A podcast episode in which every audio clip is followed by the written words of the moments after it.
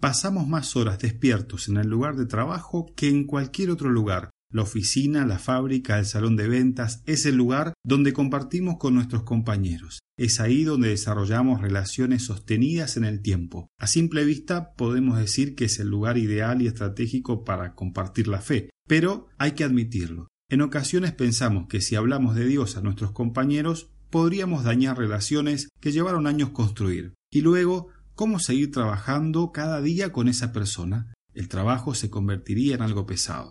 Tienes deseos de compartir tu fe con tus compañeros, pero el miedo a las repercusiones está presente. ¿Qué hacer? Esta es una miniserie de cinco puntos. Hoy te comparto el número uno. Son algunas ideas para vencer el miedo y compartir tu fe en tu lugar de trabajo. Número uno.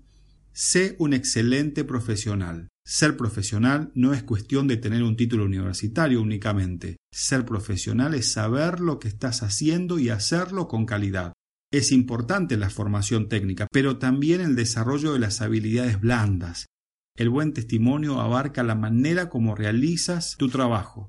Eso incluye la puntualidad, el uso del tiempo, el cuidado de las herramientas de trabajo, la planificación, buena presencia, el uso de la información, tu participación en las conversaciones difíciles, la capacidad de escucha activa, la habilidad para respetar el trabajo y las opiniones de los demás, la humildad para preguntar cuando no sabes y para responder cuando sabes, el cumplimiento de tus responsabilidades laborales. Claro, esto no quiere decir que debes ser perfecto, sino que debes estar comprometido con la mejora continua.